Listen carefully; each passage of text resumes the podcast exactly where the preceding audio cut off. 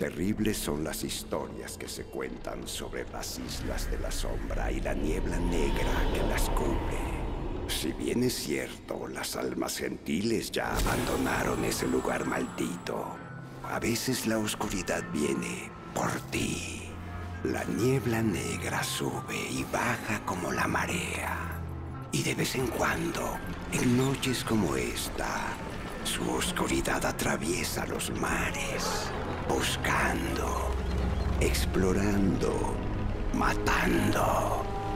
A esa época se le conoce como el Harrowing. Durante el Harrowing, los espíritus de las Islas de la Sombra viajan errantes en la niebla negra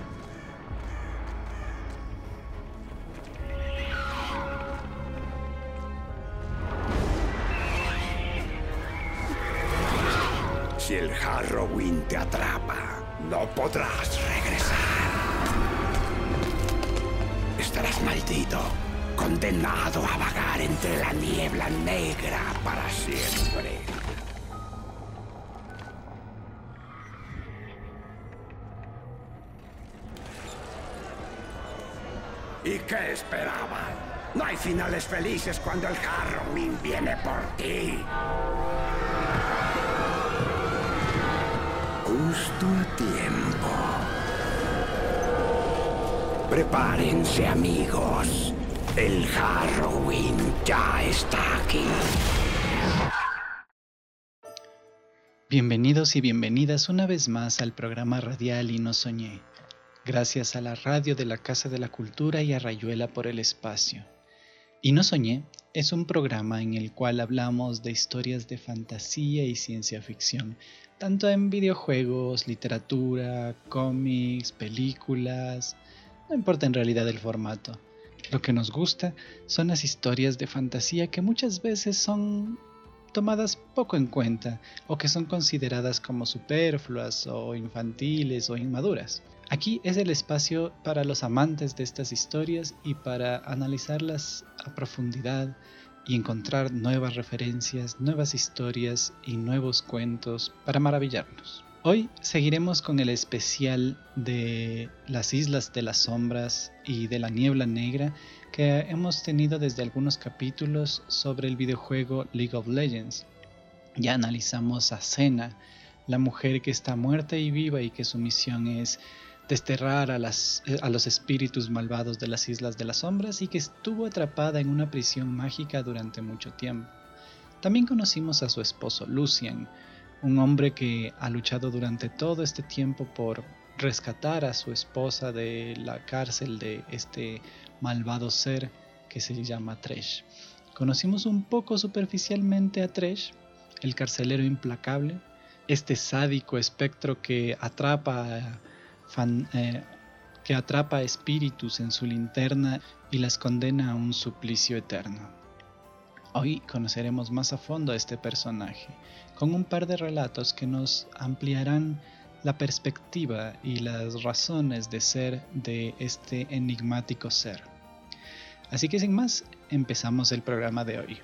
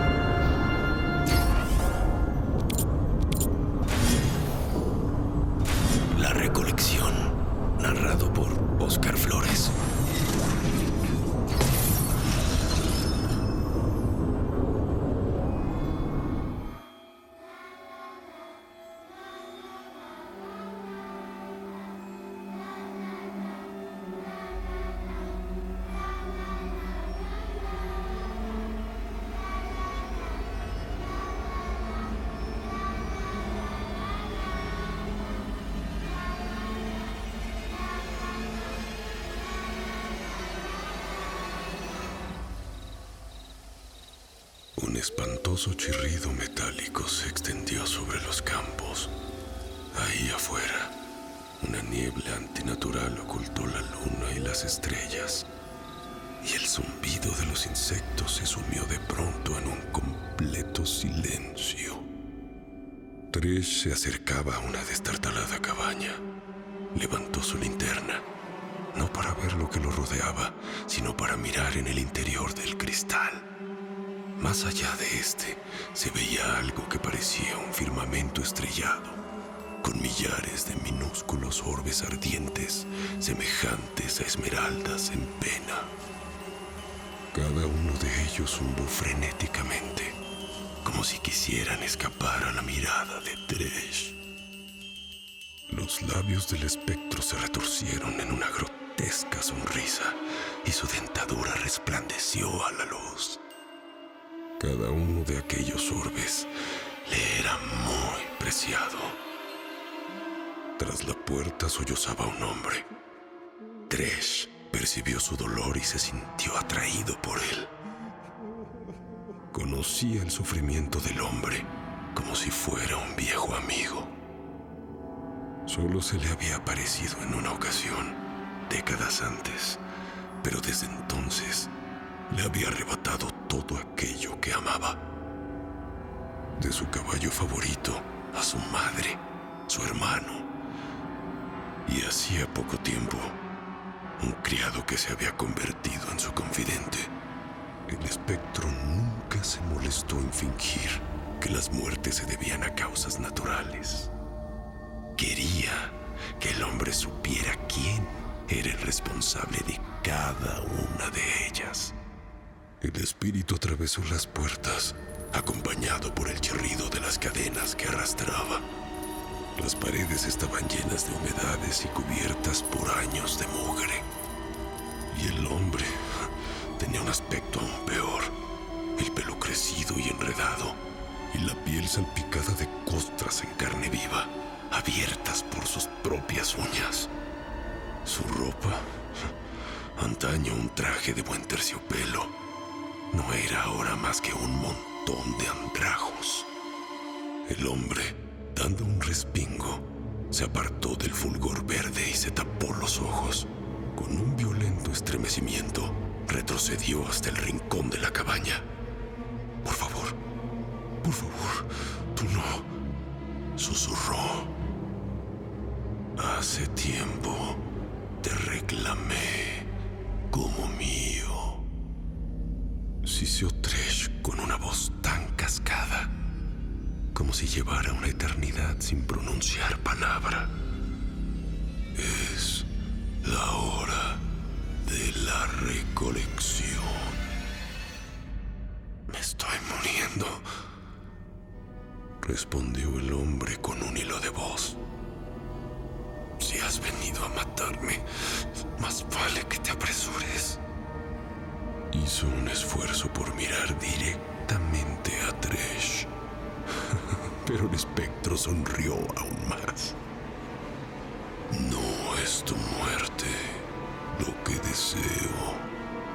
Dejó entreabierta la portilla de cristal de su linterna. Unos sonidos extraños salían de su interior, la cacofonía de gritos.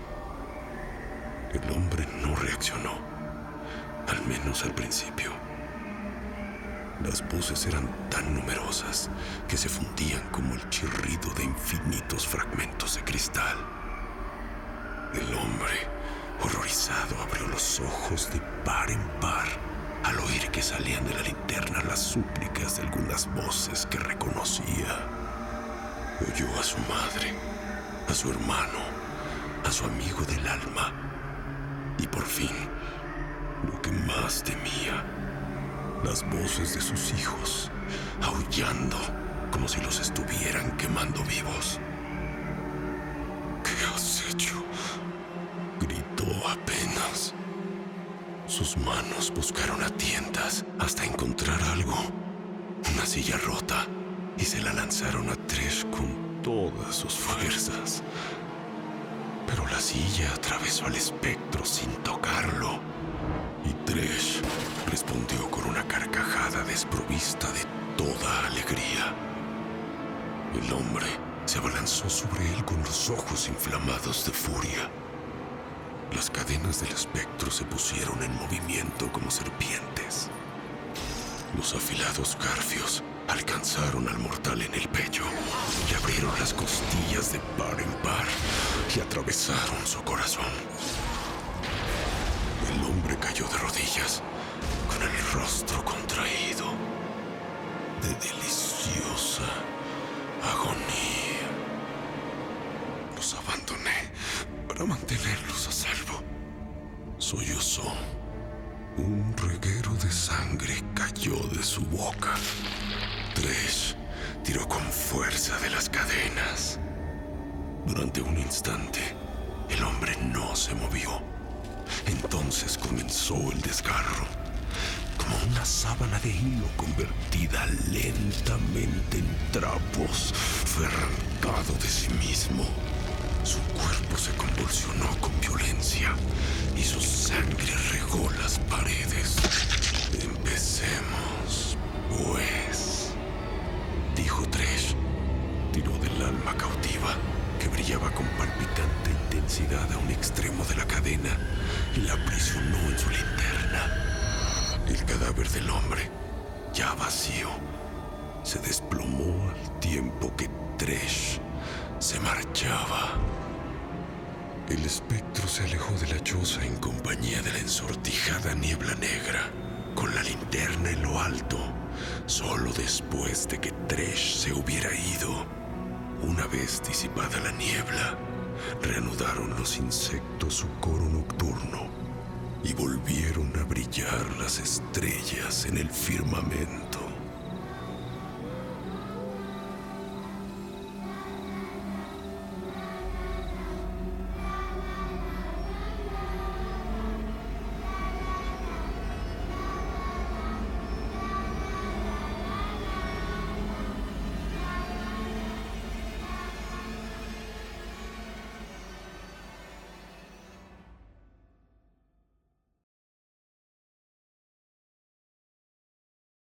Este pequeño relato nos da una perspectiva de cómo es este personaje, de su salvaje y sádica personalidad. Este relato solo tiene como objetivo contarnos la forma en la que Tresh consigue las almas que tiene capturadas en su farol, que como acabamos de ver es un proceso largo, doloroso y terrible. este hombre, la víctima de Tresh, ha sufrido durante mucho tiempo con pérdidas de sus, de sus personas queridas, solo para ir destruyendo poco a poco su mente y su espíritu. Ha matado a sus familiares, a su, esposa, a su madre, hasta su caballo favorito, para tenerlo en la palma de su mano, lleno de furia, tristeza y dolor. ¿Y para qué? Para al final no darle el descanso eterno de la muerte, sino para extraer su alma de una forma muy dolorosa y tenerlo prisionero en su linterna para siempre. Tresh es un personaje muy terrible y todos estos pequeños relatos nos dan pequeños destellos de su personalidad, pero no podemos ni siquiera imaginar qué es lo que impulsó a, e, a este ser para transformarse en el monstruo que es. Quizás el próximo relato nos dé más pistas de del origen de la personalidad terrible del carcelero implacable. Así que después de escuchar esta canción, seguiremos con otro relato llamado Ecos Antiguos de Anthony Reynolds. No se vayan.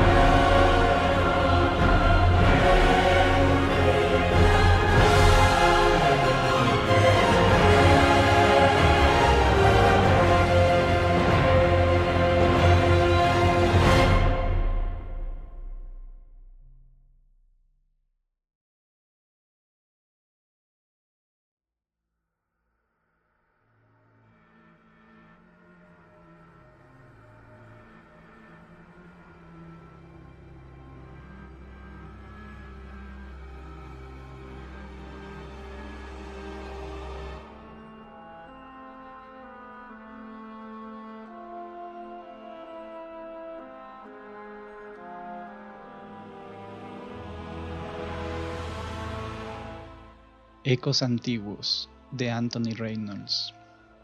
La sangre que emanaba de su cuerpo contrastaba con el blanco inmaculado de la piedra. Su espada yacía a su lado, con el filo hecho pedazos.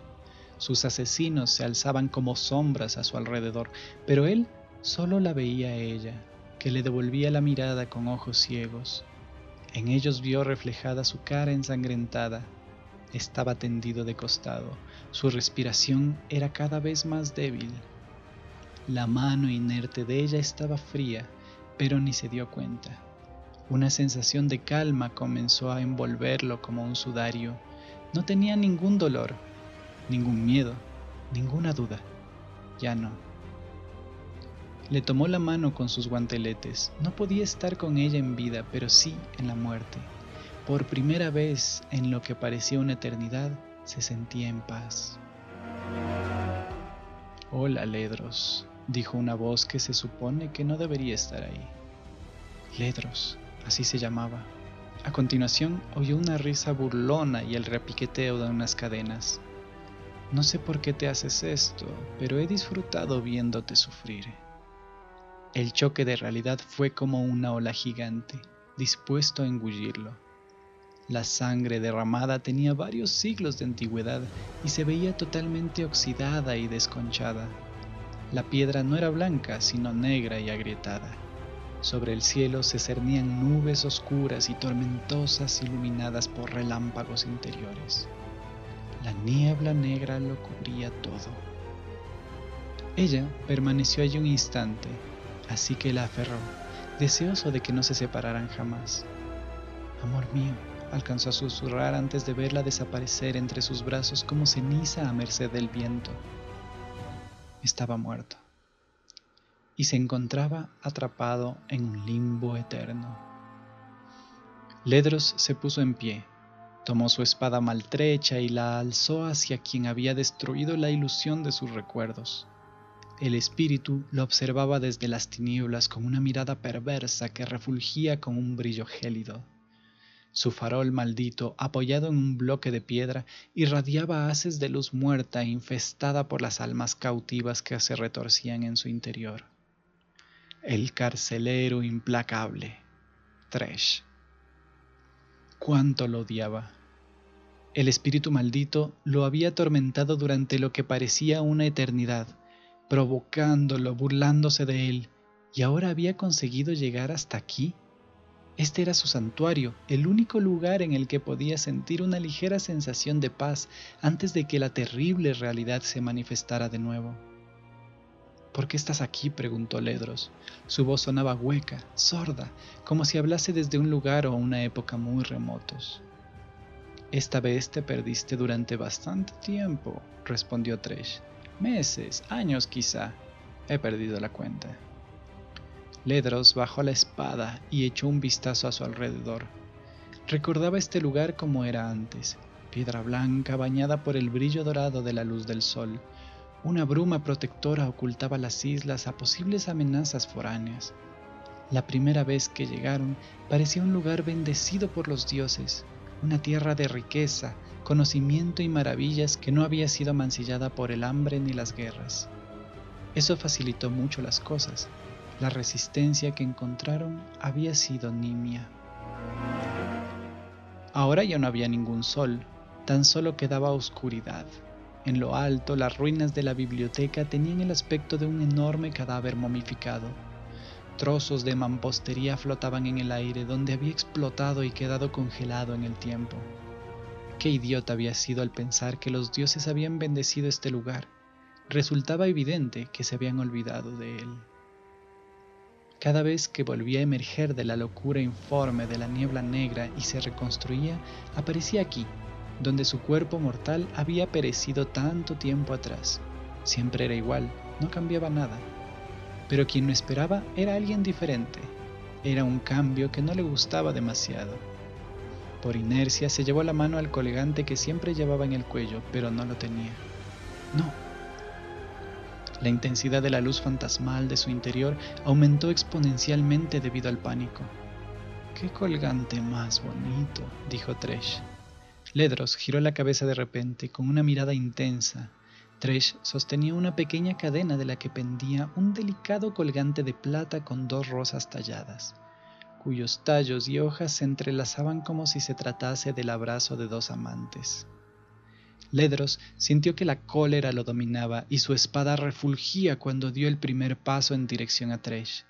Había sido un hombre de gran tamaño en vida, acostumbrado a la ira y a la violencia, el campeón del rey, nada más y nada menos bajó la mirada hacia Tresh. Eso es mío, sisió Ledros. El carcelero implacable no salió huyendo de él como hacían los espíritus menores. La calavera que conformaba su cara era difícil de leer, pero en su mirada cruel se reflejaba un destello de diversión. Eres una aberración, Ledros, le respondió, sin dejar de agitarle el colgante en la cara. Habrá quien diga que todos lo somos, pero tu caso es diferente, tú sobresales. Aquí la verdadera anomalía eres tú. Devuélvemelo, dijo Ledros con la espada presta. Acabaré contigo. Inténtalo, contestó Tresh. Su tono de voz era tranquilo, pero los ojos le refulgían ansiosos de violencia. Suspiró. No servirá para nada. Ten, cógelo. Para mí no significa nada. Se lo lanzó con un movimiento desdeñoso. Ledros estiró el brazo a una velocidad poco común para alguien de su tamaño y la atrapó en el aire. Abrió su enorme guantelete negro para inspeccionar el colgante. Estaba en perfectas condiciones. Ledros envainó la espada y se quitó el yelmo de púas. Tenía una cara insustancial, como de una sombra fantasmal del aspecto que había tenido en vida. Un viento gélido recorrió el terreno desolado, pero él ni siquiera lo sintió. Se colocó el colgante por encima de la cabeza y se volvió a poner el yelmo. ¿Nunca te entran ganas de ponerle fin a esta existencia tan nefasta, carcelero implacable? Preguntó Ledros, para poder estar en paz por fin. Tresh sacudió la cabeza riendo. Aquí tenemos algo que los mortales llevan ansiando desde tiempos inmemorables la eternidad, y eso nos convierte en prisioneros. Tresh sonrió y se dio la vuelta, lo que hizo sonar las cadenas y ganchos de su cinturón. El farol flotaba a su lado, pese a que ni siquiera lo estaba tocando. Te aferras con tanta desesperación al pasado, por más que se te escurra entre los dedos como la arena de un reloj, dijo Tresh. ¿Que no te das cuenta del regalo tan maravilloso que hemos recibido? Nos hemos convertido en dioses. Es una maldición, respondió Ledros entre dientes. Pues nada, adelante. Señor espadachín, dijo Tresh con un gesto desdeñoso, ve en busca de tu amor. Esta vez hasta puede que te recuerde. Ledros se puso rígido y entornó los ojos. Dime una cosa, dijo Tresh. ¿Quieres salvarla? ¿Pero de qué? Ella no parece estar sufriendo ningún tormento. Tú, sin embargo. Te estás metiendo en arenas movedizas, carcelero, le contestó Ledros. ¿Todo esto lo haces por ella o por ti? No era la primera vez que Tresh se dirigía a él de esa manera. Parecía deseoso de burlarse de los esfuerzos de Ledros. No soy uno de tus juguetes, carcelero, le respondió este. No cometas el error de creer que puedes jugar conmigo. Tresh le dedicó una sonrisa voraz, mostrando unos colmillos parecidos a los de un tiburón. Jamás se me ocurriría, respondió. Con un gesto llamó a su farol, que se acercó rápidamente a él hasta quedarse flotando detrás de su garra extendida.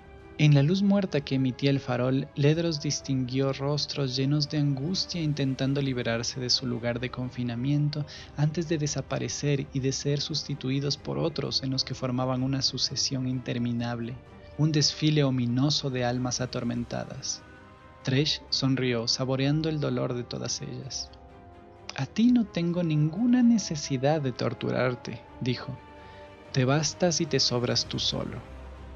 El carcelero implacable se adentró en la oscuridad, dejando a Ledros en la más absoluta soledad.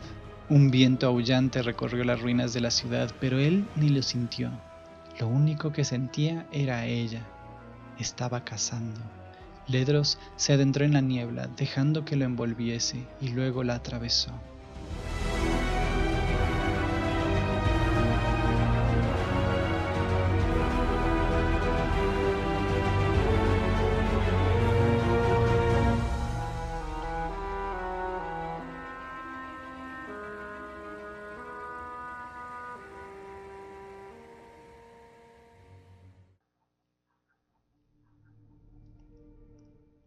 La niebla negra se arremolinó a su alrededor, impregnada de odio, ira y miedo, pero Ledros mantuvo la compostura en todo momento y no le hizo efecto alguno. Se sentía atraído hacia ella como una polilla hacia la luz, e igual de inconsciente ante el peligro.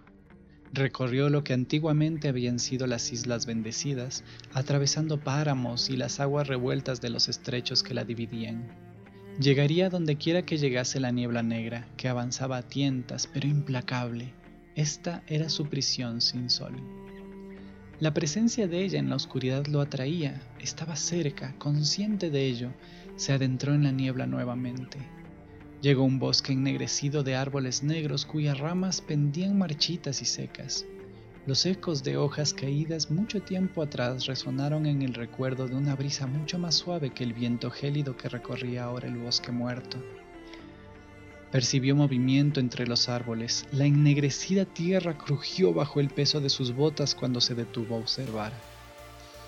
Llevaba el escudo sujeto al brazo izquierdo, aunque no recordaba habérselo ajustado, y desenvainó la espada.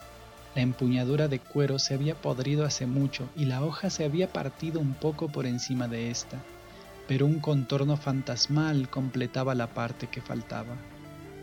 El paso del tiempo se había cobrado su precio y ya no quedaba de ella más que una sombra de su antigua magnificencia. Había sido un regalo del mismísimo rey, de una época en la que su monarca era un hombre digno de respeto y consideración. El terreno descendía abruptamente a sus pies, así que siguió avanzando por el risco superior, entre bloques de piedra y raíces retorcidas. Ahora los veía, espíritus sombríos que cabalgaban a lomos de corceles espectrales en la parte inferior del desfiladero. Se desplazaban raudos entre los árboles en dirección este, hacia un sol que nunca más se alzaría sobre estas costas. Se movían como una sola unidad, a modo de grupo de caza, pero en este caso ellos eran las presas. Ledros aligeró el paso hasta igualar su velocidad. Entre los árboles resonó una voz. Venimos por ustedes, traidores.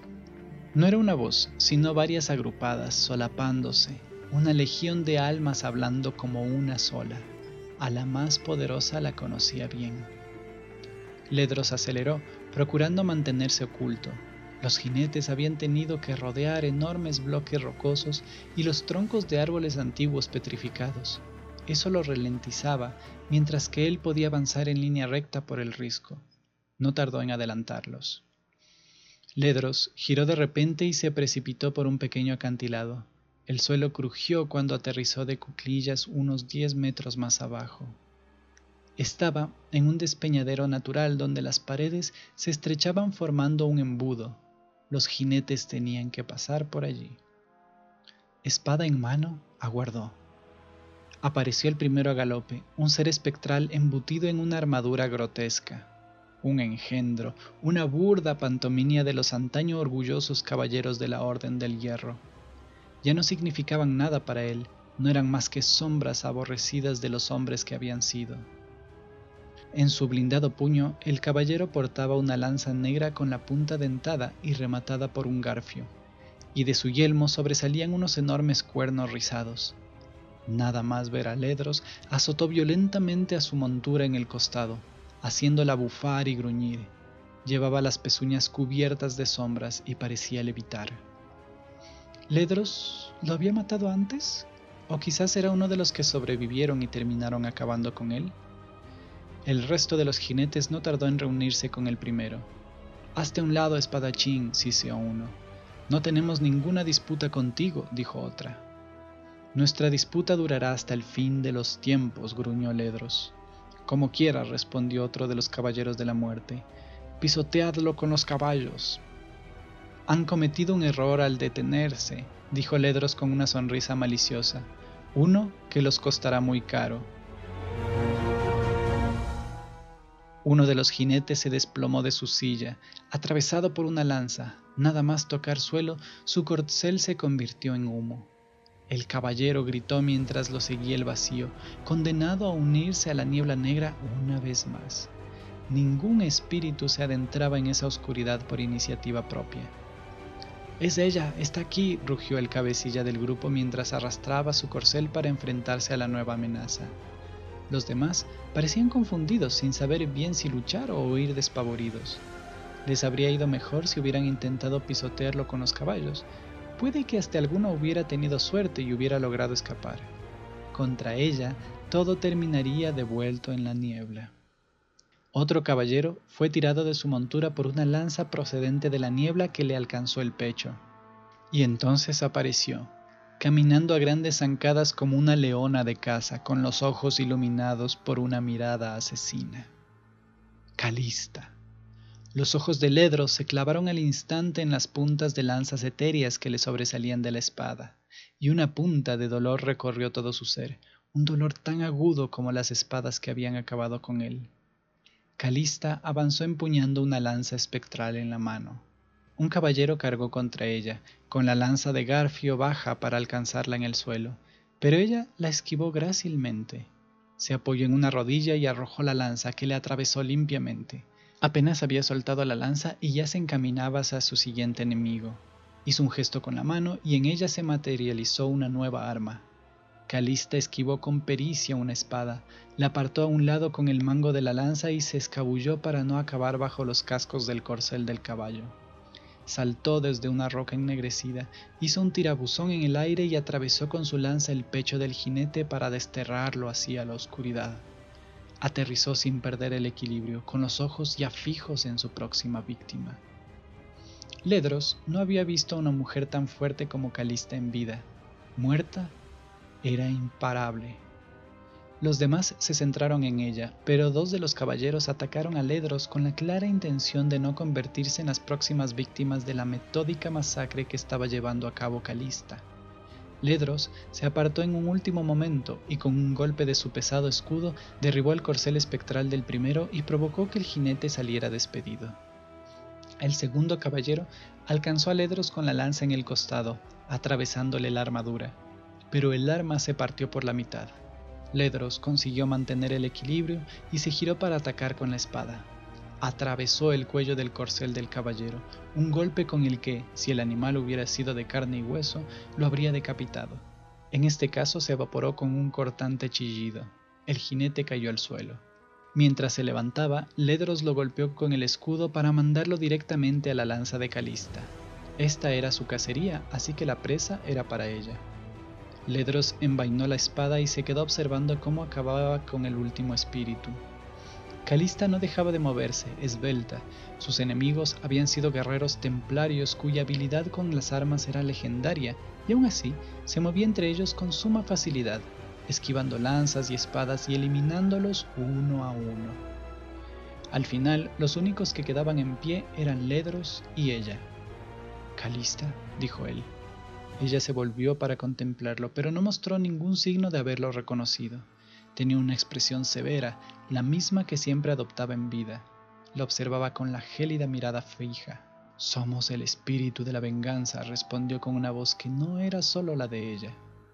Eres Calista, del trono argenteo, dijo Ledros. Sabía que... sabía lo que ella iba a responder antes incluso de que abriera la boca. Siempre era igual. Somos venganza, fue lo que contestó. Di lo que tengas que decir o lárgate. Eras la sobrina del rey al que serví en vida, dijo Ledros. Nos conocíamos. Calista lo observó durante un instante, luego se dio la vuelta y se alejó. No hemos terminado nuestro cometido, replicó ella sin volver la vista atrás. Los traidores sufrirán nuestra cólera. Tu cometido jamás verá su fin, contestó Ledros, mientras se apresuraba para no quedarse rezagado. Estás atrapada en un bucle interminable. He venido a ayudarte. Los culpables serán castigados, dijo Calista mientras seguía avanzando de regreso entre los árboles. ¿Recuerdas esto, verdad? preguntó Ledros mostrándole el colgante que llevaba al cuello. Eso le hizo detenerse a pensar, como siempre. Era lo único que la hacía volver en sí misma, aunque solo fuera por un momento. Ahora solo tenía que averiguar cómo alargar ese momento. Calista se detuvo e inclinó la cabeza, observando el delicado colgante. Extendió la mano para tocarlo, pero se detuvo a medio camino. Intenté regalártelo en una ocasión, dijo Ledros. Lo rechazaste. La mirada de ella reflejaba incerteza. Nosotros... Yo lo recuerdo, respondió ella. alzó la vista para observarlo, para observarlo de verdad. Ledros, dijo al fin. Había recobrado su voz propia y durante un instante volvió a ser la mujer que él recordaba, la mujer que había amado. Sus facciones se relajaron al menos ligeramente. Jamás habría podido darte lo que querías. Lo comprendo, dijo Ledros, aunque en su momento no lo hiciera. Calista echó un vistazo a su alrededor como si acabara de darse cuenta de dónde estaba. Se contempló las manos, etéreas como el humo, de las que emanaba un brillo interior. Ledros percibió en su rostro la confusión que sentía y cómo ésta daba paso a la angustia. Sus facciones volvieron a endurecerse. No tendría que haberlo traído hasta aquí, dijo Calista. Todo esto podría haberse evitado. No fue culpa tuya, dijo Ledros. Sabía que estaba dominado por la locura. Pude haberle puesto fin antes de llegar a esto. Nadie habría cuestionado su muerte. Nadie habría llorado por él. No siempre fue así, dijo Calista. No, pero el hombre que conocíamos llevaba muerto mucho tiempo antes de todo esto, respondió Ledros con gestos. Tenemos un cometido que realizar. Sintió que recobraba las esperanzas. Era un sentimiento extraño. Sea lo que sea, lo haremos juntos, como empezó a decir, pero enmudeció al darse cuenta de que estaba cometiendo un error. La cara de ella se había vuelto fría como el hielo cuando se giró y se alejó de él. Ledros se sumió en la desesperación.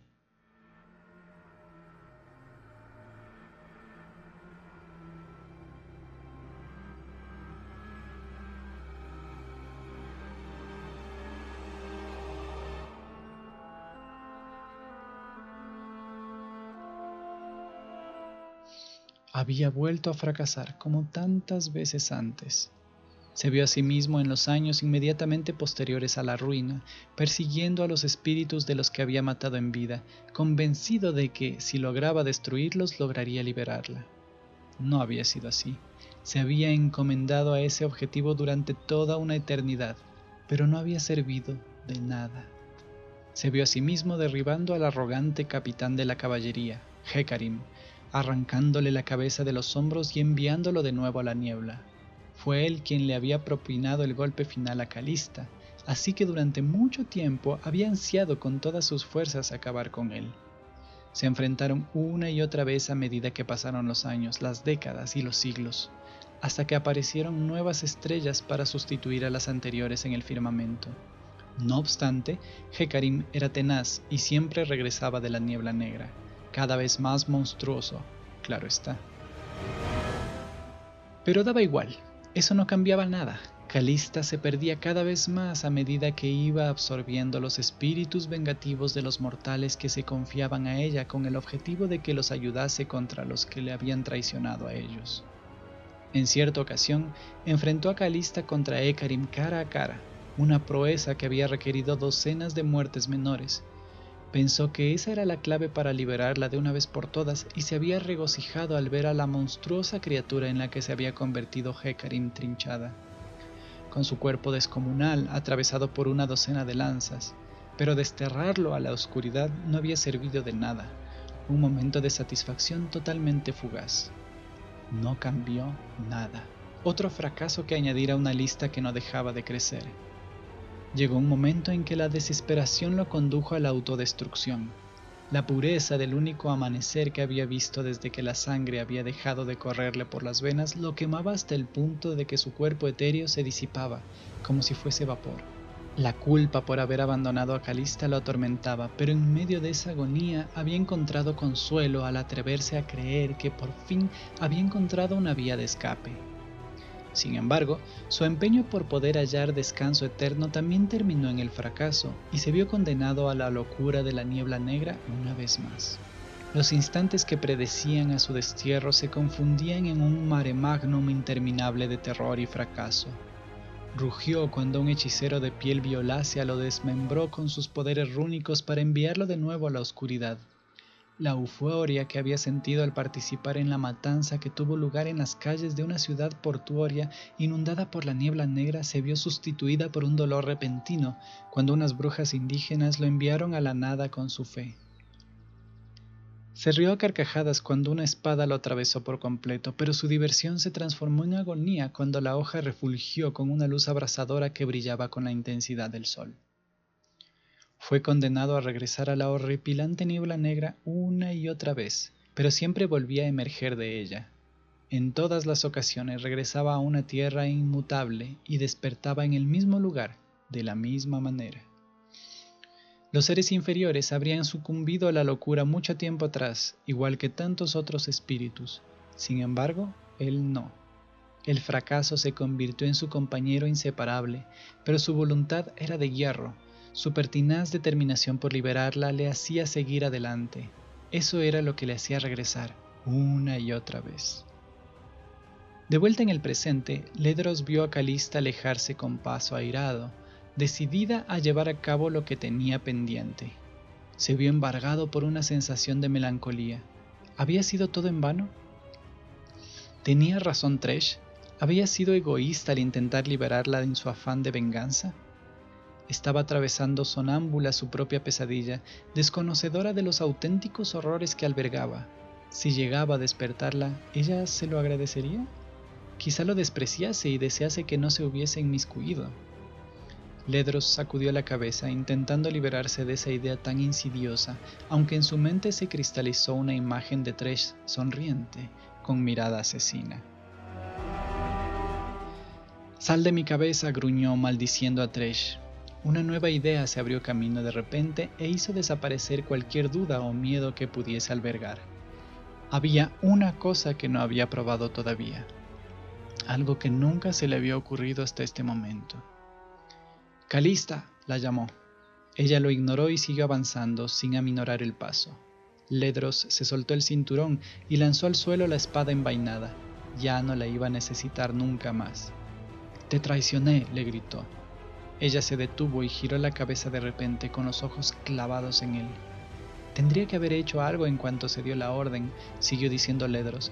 Sabía que Ekarin buscaba tan solo un pretexto para poder librarse de ti, Siempre había sido la preferida del rey. Pasó todo muy rápido, pero yo tendría que haber sido incluso más rápido. Podríamos habernos enfrentado a él, codo a codo. Podríamos haber acabado con todos y conseguido la libertad, juntos los dos. Te traicioné al no haber hecho nada, Calista. Te fallé. Calista entornó los ojos. Traidor, contestó. Una lanza etérea se materializó en su mano y comenzó a avanzar hacia él. Ledros se quitó las tiras del escudo y lo echó a un lado. Calista empezó a correr, abrió los brazos para recibir con gusto lo que estaba a punto de ocurrir. El primer impacto de la lanza le hizo retroceder un paso. La auténtica traición había sido la suya, la había amado, aunque solo la había confesado con palabras cuando estaba solo, en la oscuridad de la noche. Una segunda lanza lo alcanzó con una fuerza enorme. Se tambaleó, pero se mantuvo tercamente en pie, no había hecho nada para evitar que la asesinaran. Él era el auténtico traidor. Lo alcanzó una tercera lanza, que esta vez lo obligó a derrumbarse de rodillas. Sonrió, a pesar de que las fuerzas lo estaban abandonando. Sí, era esto. Esto era lo que al fin la iba a liberar de la terrible espiral interminable en la que se había sumido. Estaba seguro. Termina, alcanzó a decir levantando la vista hacia ella. Adelante, termina y sé libre. Sus miradas se encontraron durante un instante, dos espíritus inmortales cuyas formas etéreas ondeaban con energía imperecedera. En ese momento, Ledros solo sentía amor. En su mente la vio como había sido en vida, majestuosa, bella, fuerte.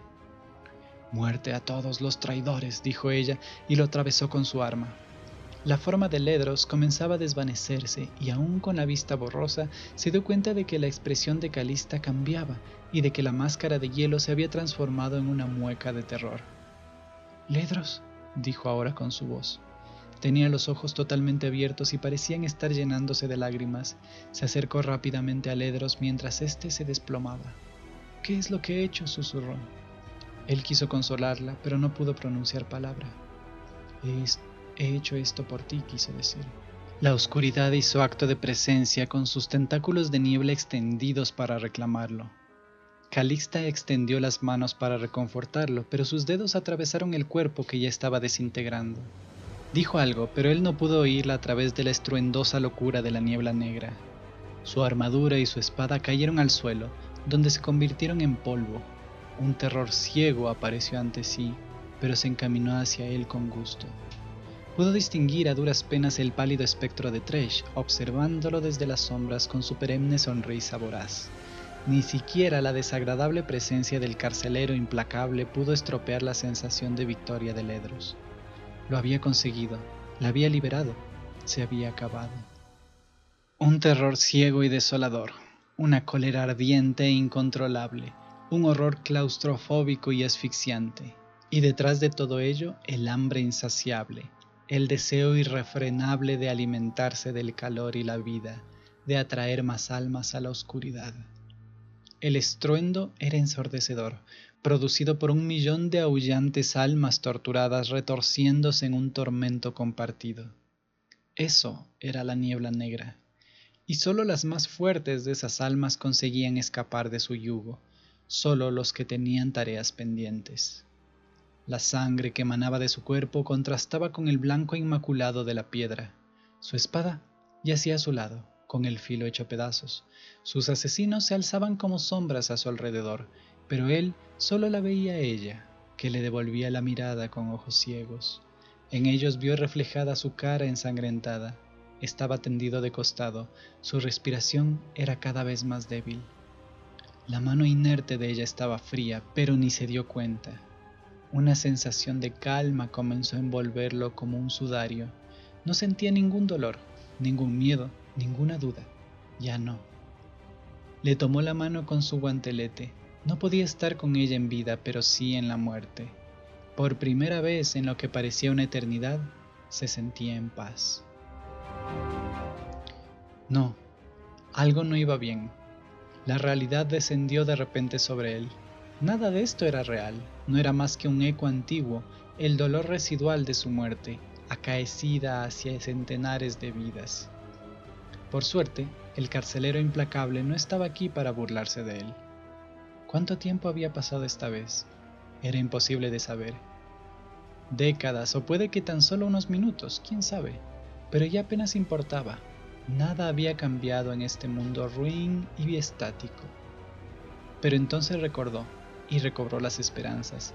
No era una sensación que le resultase familiar, pero floreció como el primer brote fresco tras la lluvia de un árbol que parecía muerto. Se giró y ahí estaba ella. Durante un momento sintió felicidad, felicidad verdadera. Volvía a ser ella misma y había venido con él. Pero entonces se percató de su expresión la máscara fría y severa, la mirada de no reconocerlo, la esperanza en su interior se marchitó y murió. Calista veía más allá de él, con la cabeza inclinada como si estuviese prestando atención a algo que solo ella podía oír. Aceptamos tu plegaria, dijo, y se internó en la niebla. Después desapareció. Intentó buscarla con su voluntad y la percibió ya muy lejos, Alguien la había llamado desde un continente remoto al noroeste, alguien que había ofrecido su alma a cambio de una promesa de venganza contra quien quiera que la hubiera perjudicado. No tenía ni idea del horror que le esperaba.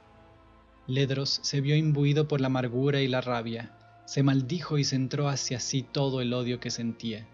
No había esperanza, ahora lo sabía, había sido un necio al pensar lo contrario. Ella estaba prisionera para el resto de la eternidad, como todos los demás. Solo su orgullo y testarudez le habían hecho pensar durante todos esos años que podría resolverlo como si fuera un acertijo. Orgullo y testarudez, características que parecían haber sido su perdición tanto en la vida como en la muerte. El maldito carcelero implacable tenía razón. Sí que era un deseo egoísta pretender liberarla. Ahora se daba cuenta. Puede que Calista no fuera ella misma, pero al menos no estaba atormentada, como él. Al menos ella tenía un propósito. Ledros se estiró del colgante que le rodeaba el cuello, rompiendo los eslabones de su fina cadena. Lo lanzó a la niebla. La sola idea de albergar alguna esperanza había sido una estupidez. No podía existir la paz, no hasta que se disipase la maldición que controlaba estas islas con su yugo nauseabundo. Y por lo tanto, debo acabar con esto, dijo Ledros. El olvido lo llamaba. Tresh salió de la oscuridad, echó un vistazo a su alrededor para asegurarse de que estaba solo, se arrodilló y recogió el colgante de plata. Hay que ver lo cerca que había estado ese pedazo de idiota. Había estado a punto de atraerla de vuelta, y ahora, tras siglos y siglos de intentarlo, se había rendido justo en el momento de la victoria. Tresh sonrió con crueldad. Para él era todo un placer ver marchitarse las esperanzas hasta morir. Era como fruta podrida flotando en vino, algo dulce convertido en veneno. Le parecía divertido. Abrió el farol e introdujo el colgante en su interior. A continuación regresó a la oscuridad, donde desapareció. Tras unos instantes, el repiqueteo de sus cadenas se fueron ensordeciendo hasta enmudecerse del todo.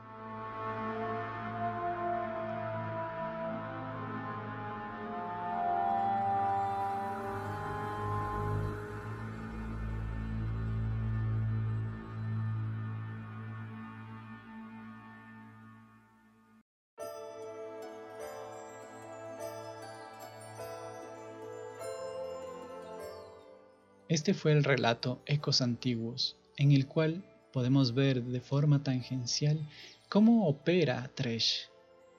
Por supuesto, es la historia de este general caído llamado Ledros y de otro personaje muy interesante que es Calista, la dama de la venganza. Pero lo interesante es que podemos ver cómo en lo profundo, en tras cámaras, entre bambalinas, está el carcelero implacable haciendo de las suyas. Esa es la forma en la que él opera y la forma en la que él hace sus maldades. La tortura psicológica es su placer y destruir poco a poco a sus víctimas es lo que quiere. Y además aquí descubrimos otra faceta importante de los espíritus de las Islas de las Sombras y es que eh, no solo atacan al mundo de los mortales, sino que tienen peleas entre ellos, unos se casan a otros, eh, unos torturan a otros, algunos quieren destruir la niebla negra, otros quieren mantenerse ahí de por vida, por toda la eternidad. Y bueno, es que la niebla negra y las islas de las sombras son un lugar muy interesante para que muchas historias, la mayoría de perdición y desasosiego, se desarrollen. Y por eso, próximamente conoceremos a otros personajes relacionados con ella como la misma Calista de la que vimos hoy un poco, o Hecarim, el general que traicionó a, a Calista, o muchos otros, pero sobre todo para terminar en el personaje último que ha estrenado Riot, que ha estrenado League of Legends, que es Viego, el rey arruinado, el que provocó todo este gran desastre de las Islas de las Sombras. Pero ya lo veremos más adelante. Eso ha sido todo por hoy en el programa de Y no soñé. Eh, espero que les haya gustado. Nos seguiremos encontrando para desentrañar los misterios de las Islas de las Sombras y muchas otras historias. Gracias a la radio de la Casa de la Cultura por el espacio y a Rayuela. Nos estamos escuchando la próxima semana y recuerden, nunca dejen de soñar.